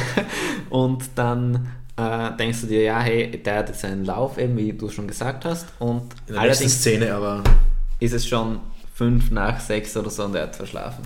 genau, eilt dann zum Proberaum, wo das los ist, ist dann eine Viertelstunde zu spät im Proberaum, findet dann aber leer vor. Genau, schaut dann auf der Tafel nach, wo die Probe für 9 Uhr angesetzt ist. Er kennt sich nicht aus, setzt sich zum Schlagzeug und bleibt dann dort für Drei fast Stunden drei Stunden sitzen. Und dann fängt man eben schon an zu spekulieren als Zuseher, okay, war das jetzt ein Fehler von Fletcher oder ist es einfach seine Art, seine Art festzustellen, wer da jetzt der Boss ist und wie das abläuft? Ja, beziehungsweise ich, ich habe mir am Anfang gedacht, äh, ja, weiß er das, also vielleicht hat er das schon kontrolliert, dass Fletcher dann sagt, ja, du warst ja nicht da um 6 Uhr. Das war zum Beispiel das, wo ich mir gedacht habe, ja, kommt er dann um 9 Uhr und sagt, um 6 Uhr warst du ja noch nicht da. Genau, also Überprüfung vielleicht von Fletcher, Ja. um zu schauen, ob es wirklich, ob er wirklich pünktlich kommt, genau. Genau, dann ist die Probe mit Fletchers Band. Man merkt schon, er ist sehr genau. Und dann kommt schon die erste Szene, wo man ein bisschen merkt, was für eine Art Lehrer er ist, wie dann ein Falschspieler praktisch bei den Bläsern ist. Er probiert die einzelnen Regimente durch, bis er dann drauf kommt, okay, bei den Posaunen spielt jemand schief. Schaut dann einen Schüler an, der schon sichtlich nervös ist, macht ihn voll zur Sau, schreit ihn an, ob er glaubt, dass er sch- schief spielt, also falsch spielt. Und er sagt dann, ja, ich glaube schon, dass ich das war. Und er jagt ihn dann raus unter Tränen. Also der Schüler ist es. Der Schüler weint, nicht Terence Fletcher. Genau. Und dann, sobald der Schüler den Raum verlässt, sagt er, okay, for the record, der hat nicht falsch gespielt, das war der andere, aber er hat nicht gewusst, dass er nicht falsch spielt und das allein schon schlimm genug. Und hat ihn praktisch zum Weinen gebracht und aus der Band geschmissen, um einen Punkt klar zu machen. Genau. Und dann kommt auch schon die Szene, wo dann Andrew sich beweisen darf. Zuerst, das ist dann auch eine sehr interessante Szene, wo zuerst Fletcher mit ihm redet im Gang draußen. Ja, es ist wirklich Und- eine arge Szene Ja, eigentlich. und wo er sich noch über ihn schlau macht, so hey, sind deine Eltern Musiker? Na, mein Vater ist Highschool-Lehrer, meine Mutter ist ab- abgehauen, wie ich noch ein Baby war. Und so voll nett, so ja, mach dir keinen Stress, was die drinnen denken, gib einfach dein Bestes, du bist da für einen Grund. Dann kommt in die Probeszene am Anfang noch relativ, eh noch relativ geschmeidig eigentlich. Er verlangt. ja, Geschmeidig. ja, Ich also- weiß schon, was du meinst. man merkt Also, schon, er- Fletcher verlangt viel, aber man hat das Gefühl, er ist verständnisvoll Genau, ja. und verlangt nicht zu viel. Bis sie dann bei einer Stelle hängen bleiben, bei einem zweitaktigen Radl, wo sie, dass sie zehnmal durchspielen, das immer unterbrochen wird von Fletcher, weil er das Gefühl hat, okay, du bist zu schnell oder du bist zu langsam. Für den Hörer kaum merkbar. Ja. Wirklich sehr schwer. Und dann wandelt sich alles auf einmal um. Fletcher nimmt einen Sessel, schmeißt ihn in Richtung Andrew, der sich gerade noch ducken kann, und wird dann praktisch vor der ganzen Band zur Sau gemacht. Ähm, genau, und da merkt man dann eben Fletchers wahres Gesicht eigentlich, wie er mit Schülern umgeht, wie er sie anschreit, wie er sie zur Sau macht und sie praktisch durch Qual und Folter zu Höchstleistungen treiben will. Ja. Ja, beziehungsweise man merkt halt auch, dass das alles auf so einer psychologischen Ebene funktioniert. Also weil irgendwie es, es funktioniert ja, also die Band, die spielen ja alle richtig. Und, und, und auch für, für Andrew, der will ja dann mehr, der will ja dann ähm, trainieren quasi und üben und, und das können, also es spornt ihn ja an. Also es, es gibt ja auch später noch eine Szene, wo das dann quasi so, wo er das rechtfertigt oder versucht genau, das zu rechtfertigen später im Film. Was dann eigentlich folgt, sind ja eigentlich Also mehrere, Grunde, ja, mehrere Monate, die überflogen werden, die Ja. er halt in dieser Band verbringt, wo man halt sieht, wie das immer mehr von seiner Zeit auf, von seinen Nerven aufzehrt. genau. Wie er unter den Fittichen praktisch von Terence Fletcher komplett wahnsinnig wird, eigentlich seine ganze Zeit im Schlagzeugspielen aufopfert, so viel übt, dass er zu bluten beginnt. Ähm, Nicole, mit der er sich hin und wieder getroffen hat, sich mit ihr trifft und sagt, hey, ich will einer der besten Schlagzeuger werden und Das ist eine der schlimmsten Szenen. du hinderst mich ich. daran. Ja, da kommt er wirklich arrogant Ich drüber. finde die ganze Nicole-Storyline ist so schlimm. Ich finde das Jetzt so gemacht oder einfach zum Anschauen? zum? Anschauen. Ja, Okay. also ich finde das im Café, wenn er das sagt zu ihr, dass sie ihn nur abhalten würde davon und so. Und obwohl das halt alles nicht passiert ist, sondern das ist alles, was er sich denkt davon. Und, Genau, er ist einfach angetrieben von und auch, Fletcher. dass, dass er quasi ihr wirklich sagt, ja, das ist mein Weg und das will ich erreichen und du weißt nicht, was du mit deinem Leben machen willst und das ist mir irgendwie zu wenig, dann kann ich meinen Traum auch nicht verwirklichen und ah, Genau. Ja, da will ich noch mal kurz drauf angehen, aber zur Story. Genau, es kommen dann mehrere Jazz-Competitions, wo sie als Band auftreten, um Wettbewerbe zu gewinnen. Also ich finde, um das kurz abzukürzen, um Mhm. dich äh, rüpelhaft zu unterbrechen, also er schafft es halt äh, in die Stammbesetzung Der Band, äh, genau. der Band aufgenommen zu werden. Wie er das schafft und so, das kann man sich eh ansehen. Ich finde das ist jetzt nicht so wahnsinnig wichtig. Genau, es, also ist, es ist ein ewiges Hin und Her mit Folter Genau. und er wird Also- also, ausgeschmissen, kommt wieder rein in die Genau. Kernbesetzung. Also, es ist- quasi, äh, aber wie er das erste Mal reinkommt in die Besetzung, da ist schon eigentlich Fletcher irgendwie.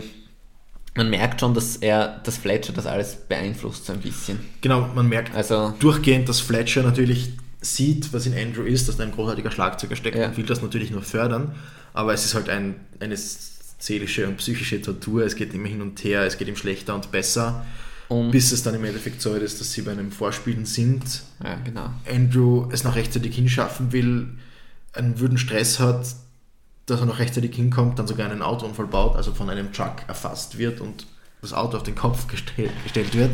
Ja, und er blutend aus dem Auto herausgekrochen kommt und trotzdem noch zu Fuß hinläuft, um dann blutend am Drumset zu sitzen, nur um zu beweisen können, dass er gut ist, was er dann nicht schafft, worauf er dann wieder hinausgeschmissen wird aus der Band. na, es, es ist ein bisschen anders.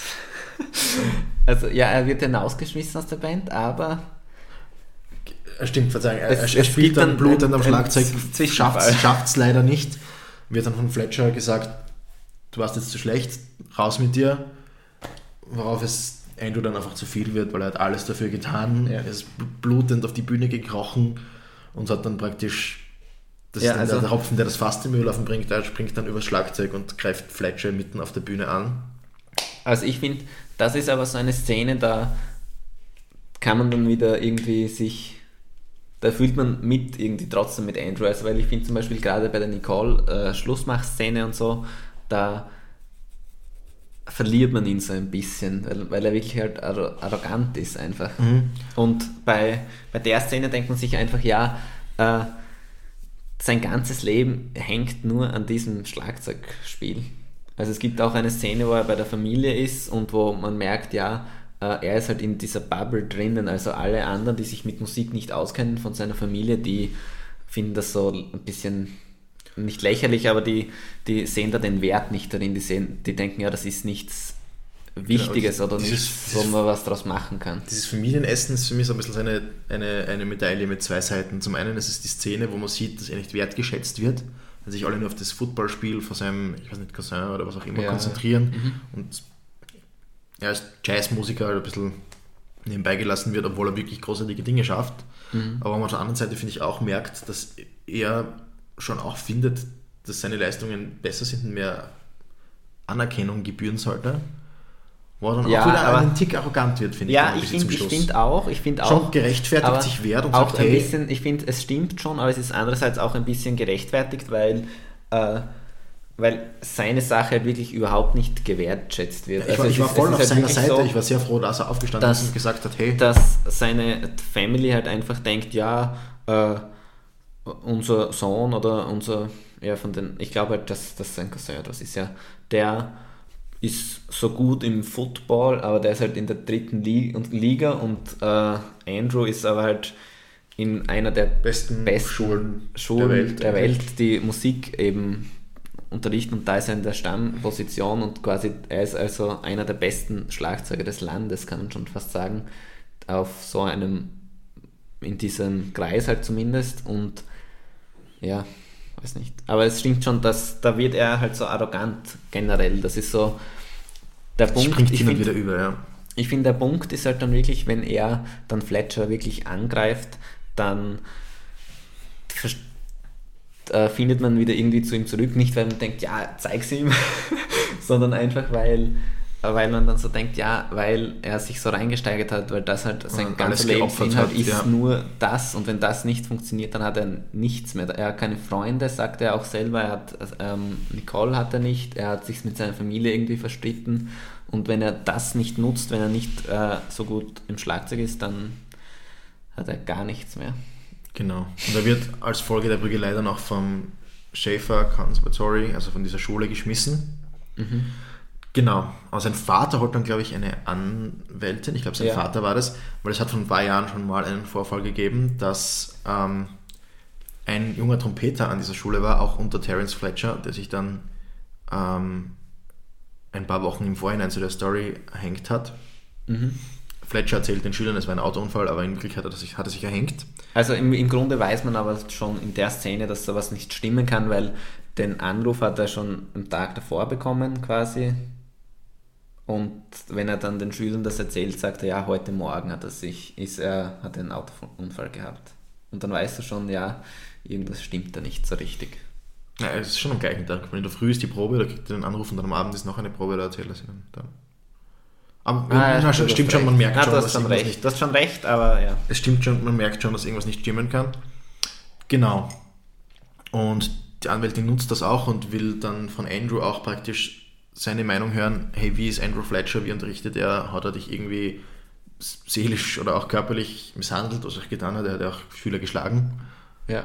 vor allem in Andrew.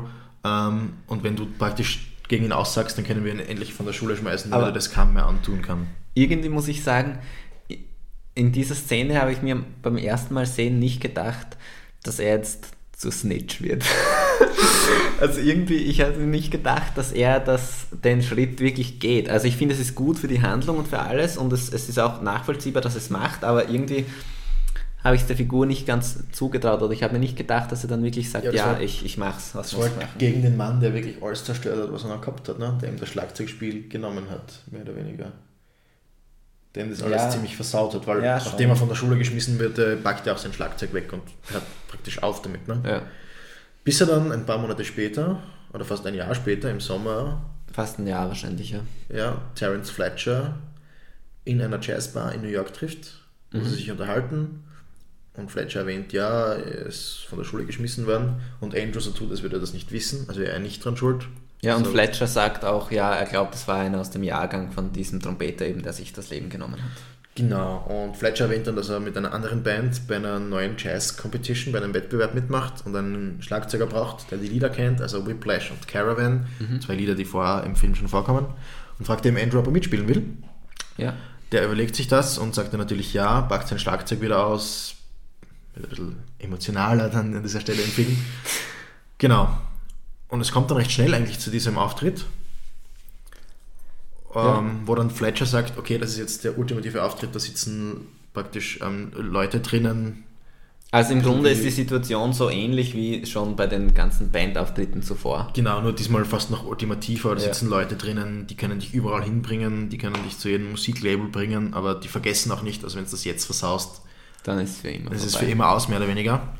Und dann gehen sie auf die Bühne, setzen sich hin und wirklich Sekunden vorm Anfang. Kleine Spoilerwarnung jetzt an dieser Ja, Stelle. kann, bei Hausaufgaben kann man spoilern. Vor allem nachdem wir den gesamten Film äh, von Sinn des Lebens nacherzählt haben. Ja, da kann man nicht viel spoilern. Egal, also wer jetzt nach einer Stunde 20 noch zuhört, hi, danke. Kleiner Spoiler, genau. Dann kurz, ein paar Sekunden vom Auftritt kommt dann eben Fletcher zu Andrew und sagt, hey, glaubst du, ich bin dumm? Ich habe natürlich sofort gewusst, dass du das warst, der mich verraten hat. Ja, geht dann nach vor und sagt ein Lied an, das Andrew nie geübt hat, das er nie gespielt hat. Die Band fängt an, alle spielen perfekt, nur Andrew kennt sich halt nicht aus, probiert irgendwas dazu zu improvisieren, aber versaut halt voll.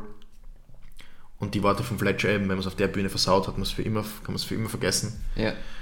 Fletcher grinst noch hämisch und Andrew geht den Tränen nahe vor der Bühne, wo wieder sein Vater wartet, der natürlich sofort dort war und ihm unterstützt hat Ja, obwohl er natürlich dagegen war, dass er mit, mit Fletcher spielt, aber trotzdem war er dort, hat ihn unterstützt, kommt hinter die Bühne und sagt, komm, gehen wir heim.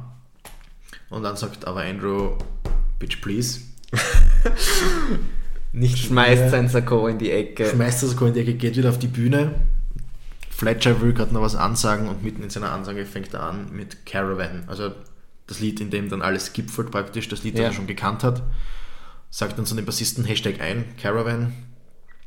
Fletcher schaut zuerst noch schockiert, aber denkt sich halt, ja, okay, er spielt mit und leitet dann die ganze Band mit zu dem Song.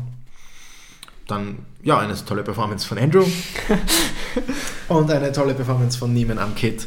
Genau, dann, wenn das Lied aus ist, denkt man sich, okay, jetzt hören alle zum Spielen auf und dann legt Andrew noch ein wundervolles Solo nach. Ja. Fletcher ist voll irritiert und sehr erzürnt, aber er legt dann ein fünfminütiges Drum-Solo hin. Was eine sehr schöne Parallele ist zu der Geschichte, die Fletcher vorher erzählt hat. Er hat von einem Jazz-Schlager Schlagzeuger erzählt, Charlie Parker, der nur deswegen so gut geworden ist, weil er ein berühmter Musiker Ja, war. der wird eben zweimal, glaube ich, mindestens. genau ein Becken an seinen Kopf wirft. Und die Parallele mit dem Sessel, den Fletcher Andrew fast an den Kopf wirft. Und dann im Endeffekt legt aber das Solo seines Lebens hin. Und wird dann praktisch von Fletcher doch noch akzeptiert, weil nachdem er das Solo gespielt hat, grinst ihn der Fletcher an und Andrew grinst zurück. Ich finde, das ist so eine gute Szene irgendwie. Aber es ist halt so schwierig, weil es ist, es ist nicht so ein leichter Film, weil ich finde, es ist an dieser Szene, man denkt sich natürlich auch, ja, es ist ja trotzdem nicht gerechtfertigt, was er gemacht hat. Und Eben, was hast du dir am Ende gedacht? Wie hast du das Ende, rein das Ende gefunden? Sehr gut. Ich finde, das ist perfekt, auch, es hat perfekt aufgehört, finde ich.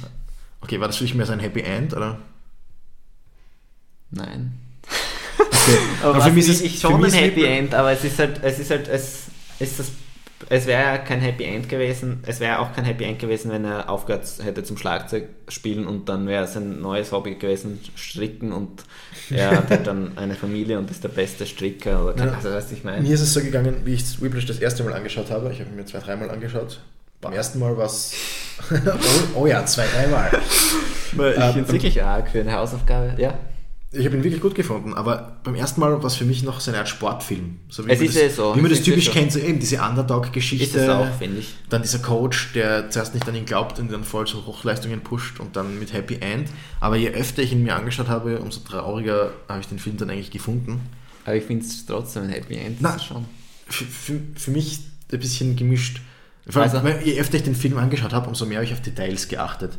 So Details, die wirklich zeigen, wie besessen eigentlich Andrew vom Schlagzeugspielen ist. Weil es gibt ganz oft so Einstellungen, Kameraeinstellungen, wo man nur das Drumkit sieht, das leere Drumkit, wie so ein Altar praktisch, wo Hui gefilmt wird.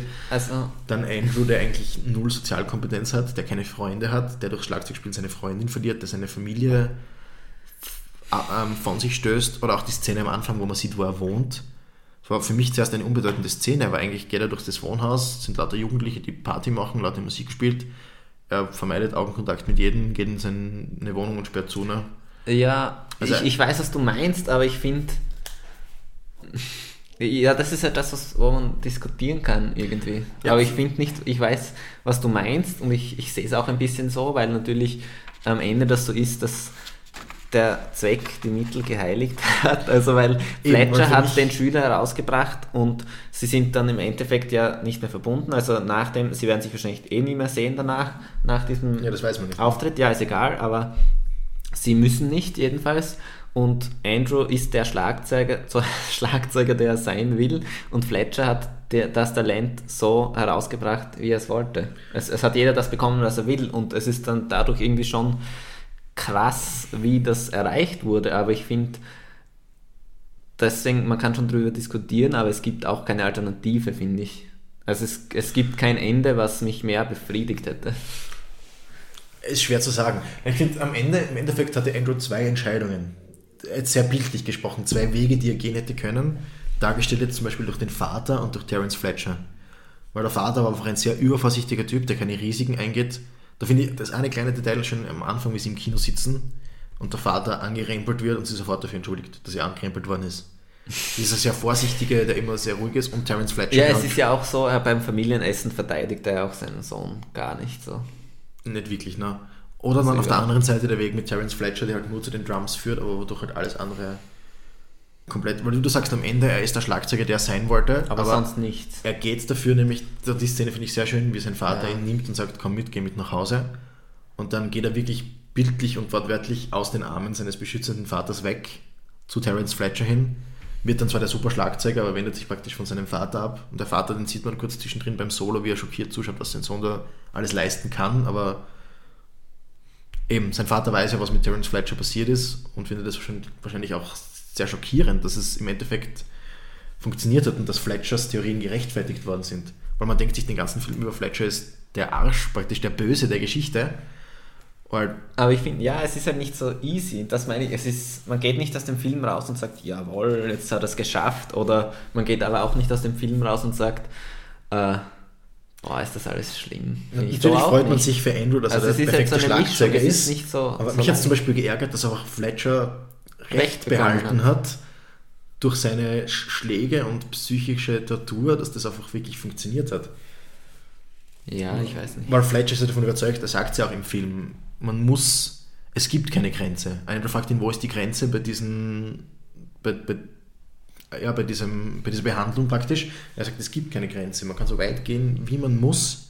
Entweder zerbrechen die Leute dran, dann sind sie nicht dafür bestimmt, oder wenn sie es aushalten, dann werden sie dadurch irgendwann perfekt. Und es gibt keinen anderen Weg, um einen zweiten Charlie Parker oder Buddy Rich, der auch sehr oft vorkommt, Ja. zu, ja, ich weiß, was du meinst. Ja. ja, also das Ende ist für mich eigentlich ein relativ trauriges Ende, weil er wirklich alles verloren hat und dafür der super Schlagzeuger ist. Und Fletchers Theorien Ja, aber ich, bekommen. ich, ich weiß, was du meinst, aber ich finde halt generell bei Filmen, äh, nur weil es kein Happy End ist, heißt ja nicht, dass es kein gutes Ende ist. nein, nein, nein, da, da, Also als, Film ist, als Film ist ein super Ende, ist wirklich ein super Ende. Also zwei Sachen habe ich noch. Ein, ein, bei einer Szene musste ich nicht zurückspulen, nämlich ähm, wenn sie im Kino sind, das erste Mal, und dann sagt Nicole, äh, ob er einen Swedish Fish, heute keinen Swedish Fish. Mhm. Genau, das hat mich auch irritiert, was ist das? Es, ja, also ich habe dann auf Deutsch an, zurückgespult und auf Deutsch umgeschaltet und dann sagen sie ja Weingummi. Und es ist im Grunde einfach so, wie Haribo halt bei uns das Größte ist, ist halt dort dieser Swedish Fish. Ist halt einfach ein Okay, Markenprodukt, das halt Weingummi ist. Hat eine Szene, wo ich zurückspulen müssen, wo wir im Zimmer sitzt und da habe ich ein Plakat gesehen, da habe ich jetzt zurückspulen müssen. Das ist nämlich, glaube ich, Buddy Rich oben am Plakat und da steht einfach ein Zitat von Buddy Rich, nämlich If you don't have the ability, you wind up playing a rock band. also wenn du, wenn du nicht die, die, die Mittel, die Fähigkeiten dazu hast, dann endest du am Ende in einer Rockband. Und äh, eine Szene, die ich, also ich bin voll, ich finde, wir haben alles besprochen soweit. Nur eine Szene, die ich noch, auf die ich noch eingehen möchte, äh, die, wenn, bevor er den Auftritt macht, äh, wenn er Nicole nochmal anruft. Wenn er noch, sich nochmal meldet. Ich finde, das ist auch, das ist wieder so, so, so eine schlimme Szene. Ja, das ist auch Zum Anschauen. Ich schätze mal, um wieder in Erinnerung zu rufen, dass er Also- wirklich keinen hat. Ne? Ja, beziehungsweise es ist halt wieder, es, es zeigt halt so ein bisschen, ja, er ist jetzt drüber hinweg, so. Es, es geht jetzt wieder bergauf. Ja, Ja, für mich war das trotzdem eine, eine, eine Ja, furchtbare ja. Szene zum Nein, es Anschauen. war schon eine furchtbare Szene zum Anschauen, aber was ich meine ist einfach dieses, ja, er äh, spielt jetzt halt wieder Schlagzeug, aber nur in einer Band quasi. Also da weiß man ja noch nicht, dass das sowas Ernstes ist. Da denkt man, ja, er spielt halt jetzt ein bisschen Schlagzeug und, und dann, ja, probiert wieder mit Nicole in Kontakt zu kommen und Ja, so. für mich war das eine sehr wichtige Szene, weil Aber dadurch, für- dass dieser Kontakt Ja, genau. nicht funktioniert hat, war das für mich so, okay, jetzt ist es Aber- bei ihm wieder zu spät, jetzt konzentriert er sich wieder nur darauf und wird alles andere liegen lassen. Eh, so habe ich eigentlich habe ich es nie gesehen. Ich Ja, meine, das, es stimmt das so- schon. Es stimmt natürlich irgendwie, aber für mich war es einfach so. Ja, weil er halt sonst, weil es der ein, ich weiß nicht, er, es ist halt der einfachste Weg gewesen irgendwie. Also es ist halt einfacher, also auch wenn es schwer ist, ist es einfacher, sie nochmal anzurufen, als jetzt jemand Neuen kennen. Wobei ich sehr frech gefunden habe, dass er nach dem, was er gesagt hat, wirklich die Arroganz in Person, dass er sie nochmal anruft und jetzt sagt, hey, jetzt wo ich nicht mehr in der Schule bin, jetzt hätte ich wieder Zeit für dich, jetzt wo ich es verkackt habe, mehr oder weniger. Ne? Ja, aber ich finde, er hat schon, Na, für- einen, für mich er hat schon eine zweite Chance verdient. Sie hat einen anderen, sie hat einen anderen Freund gehabt. Ne? Ja, für mich war Nicole wirklich ein, ein Anker in seinem realen, also nicht Schlagzeugerleben. Ja, Genau, und wie sie dann abgesagt hat, war dieser Anker auch weg und dann bleibt für ihn nicht mehr das Schlagzeugspielen eigentlich. Guten Abend, meine Damen und Herren. Ich werde Sie nun kurz unterhalten, weil unser Hauptmoderator für kurze Zeit den Tisch verlassen musste, um jemanden an der Tür in Empfang zu nehmen. Ich danke Ihnen herzlich für Ihre Aufmerksamkeit. Wir machen nun weiter. Es wird gleich nochmal läuten, also machen wir kurz Pause. so knapp war.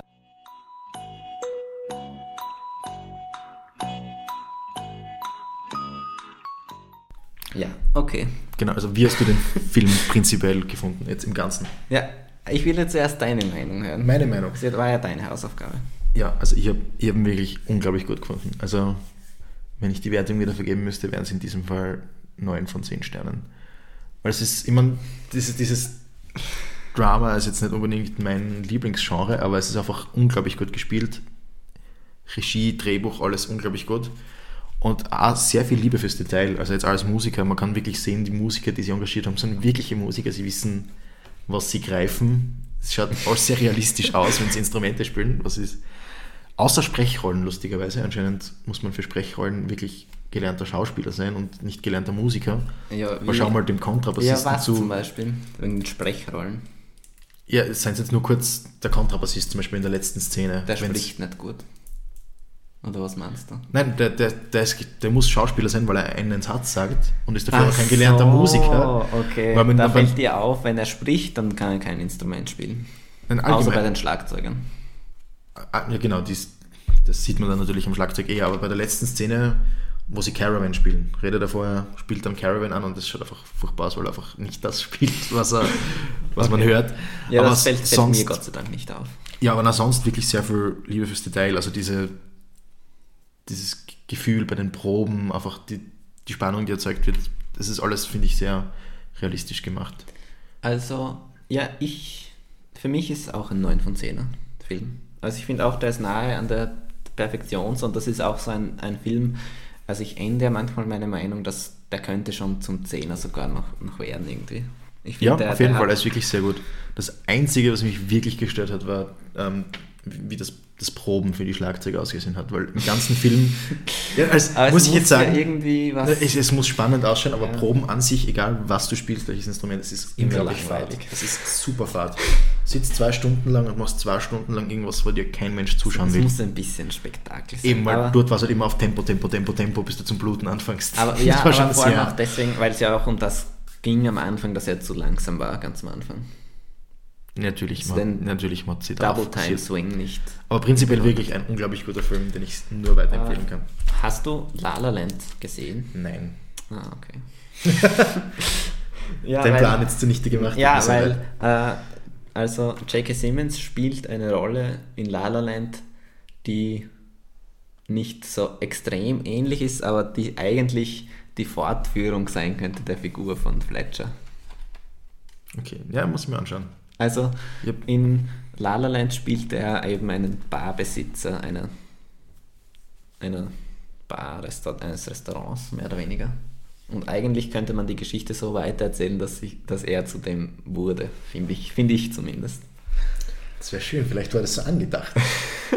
vielleicht ist Also- Damien Giselle macht eigentlich keine. Der Inhalt ist einem voll wurscht, es geht nur um die Weiterführung des J.K. Simmons Charakters. Naja, also ich meine, First Man geht es nicht mehr, weil der Musiker kann nicht so äh, hier Armstrong werden, Neil Armstrong werden.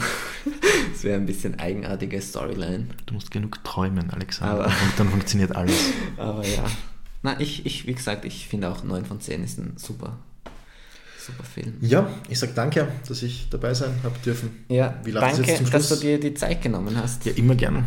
Läuft Also zum das- Schluss haben wir irgendein ein Schlusswort, dann einen Schlussjingle oder irgendwas, was wir. Nein, an sich nicht, aber ich frage dich trotzdem nochmal, auch wenn wir jetzt ein, die längste Folge aller Zeiten äh, der, Erst, der Erstsichtung-Geschichte haben, äh, hast du irgendwas, was du sonst noch empfehlen möchtest Richtung Serie, Film oder so weiter? Also ich selbst werde jetzt nichts sagen, weil ich eh die Folgen immer mache und die Folge schon so lang ist, aber irgendwas, wo du sagst, das sollte man sich vielleicht ansehen.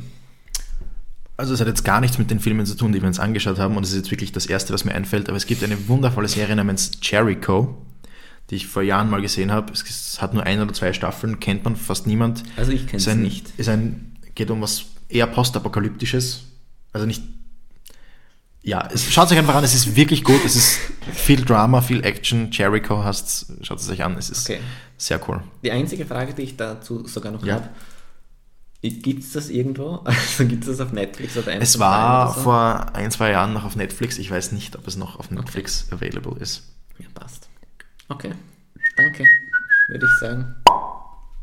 Keine Ahnung. Okay, bis zum nächsten Mal. Tschüss. Sagst du nix? Also so wie Tschüss, ja, keine Ahnung. Ciao.